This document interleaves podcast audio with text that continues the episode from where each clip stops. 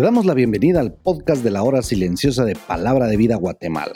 Es una gran bendición para nosotros poder compartir la palabra de Dios contigo. Te animamos a que puedas escudriñar el pasaje del día de hoy y descubras los desafíos que Dios tiene para ti.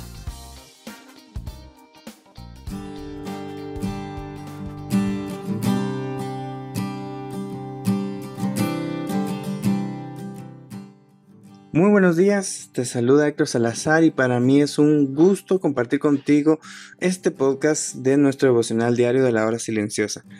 El día de hoy, lunes, tenemos la oportunidad de recordar un tema que parece no tan agradable como lo es el de la disciplina, pero que es necesario que aclaremos para que vivamos de una forma santa disfrutando de la disciplina de Dios que demuestra su amor. Seguimos en el libro de Hebreos, capítulo 12, del versículo 9 al versículo 15. Desde el versículo 5 que leímos ayer con Ronnie hasta el versículo 8 ya se ha mencionado cinco veces la palabra disciplina. Hoy el autor de Hebreos la menciona tres veces más, tomando en cuenta también sus derivados. Ya son ocho veces en siete versículos. ¿Por qué? Esto no puede ser ni casualidad ni falta de vocabulario. Para mí, aquí Dios quiere enfatizarnos una lección importante. Pero como dije al inicio, aclaremos algo. ¿Qué es disciplina? ¿A qué se está refiriendo Dios con esta palabra? Entonces me di a la tarea de comparar esta palabra en su original griego, que es paideia, y desde el versículo 5 hasta el versículo 11, disciplina es la idea de instrucción o corrección disciplinaria, incluso también educación y entrenamiento. Y te diste cuenta que ni por la palabra en español ni por su significado en su original tiene algo que ver con castigo.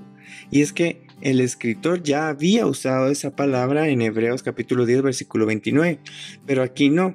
Esta palabra disciplina es totalmente diferente y me puse a pensar por qué. Pues investigando encontré que castigo y disciplina no es lo mismo y no puede serlo porque Dios ya castigó nuestro pecado en la cruz a Jesús. Entonces Dios pasa de ser un Dios que castiga a un Padre que disciplina, un Padre que corrige, que educa y que entrena y lo hace con amor.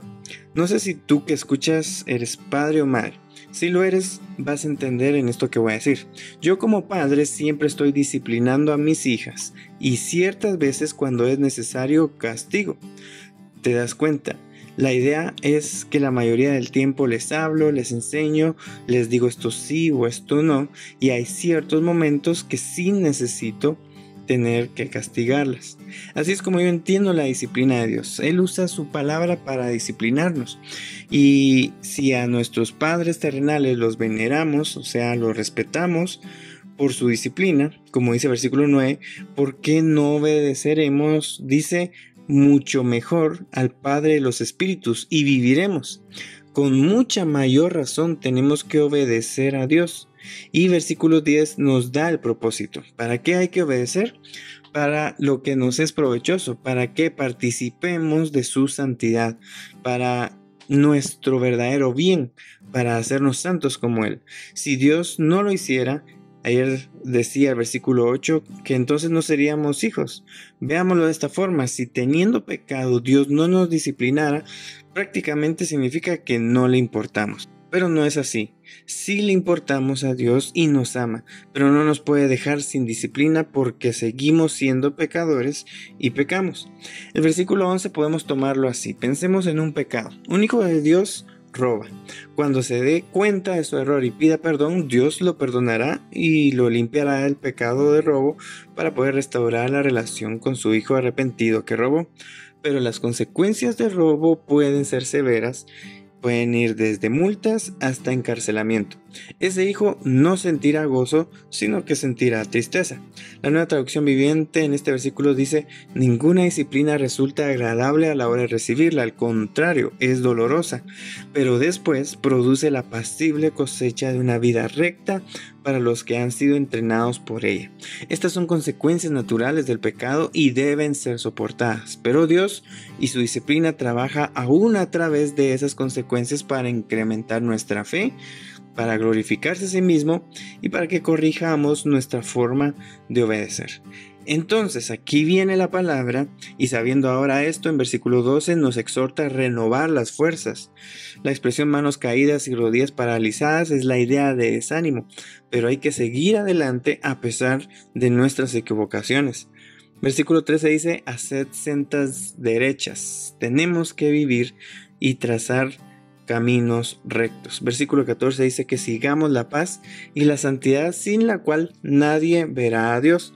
Y aquí no se refiere a pérdida de salvación ni nada de eso. Aquí se refiere a que sin santidad no vamos a ver el obrar de Dios.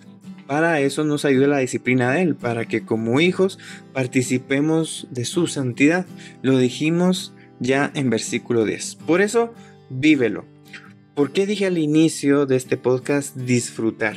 Si me di a explicar bien, ¿cómo no vamos a disfrutar de la disciplina de Dios si eso no significa castigo, sino que significa guía, instrucción, significa que Dios, a pesar de que somos pecadores y nos seguimos equivocando, como Padre que nos ama, nos va a seguir hablando y enseñando. Nunca lo vamos a llegar a hartar, pues discúlpenme la expresión. Así que gracias a Dios por su disciplina. Esto a mí me sirvió mucho cuando estudié este tema y lo entendí mejor. Espero que tú también. Así que disfruta la disciplina de tu Padre Celestial. Queremos animarte a que puedas compartir este podcast con tus amigos y así poder crecer juntos en el conocimiento de la palabra de Dios. Síguenos en nuestras redes sociales para más información.